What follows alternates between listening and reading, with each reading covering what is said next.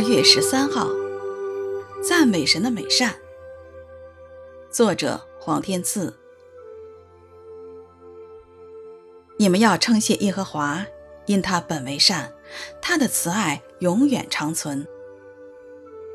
诗篇一百一十八篇一二十九节。基督徒在感谢神的时候，常常是因为困难的事情解决了，要将荣耀归给神，所以称谢神。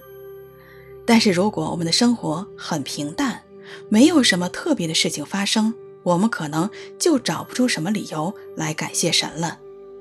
但是诗篇一百一十八篇的经文，开头和结尾反复说道：“你们要称谢耶和华，因他本为善，他的慈爱永远长存。”这意思就是说，我们要感谢神，因为他是好的，是美善的，是慈爱的，而不只是因为神为我们做了什么具体的事儿。你是否因着神美善的属性，常常来向他称谢、感恩呢？如果这个宇宙的造物主是邪恶的，是黑暗的，那么即使我们在世上活着的时候，每天都过得很平顺。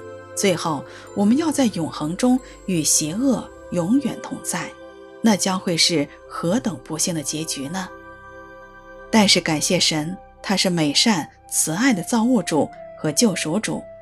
不管我们每天的日子过得顺利与否，我们知道神的美善永不会改变，他的慈爱永远长存。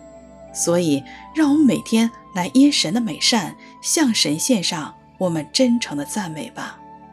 阿门。你们要称谢耶和华，因他本为善，他的慈爱永远长存。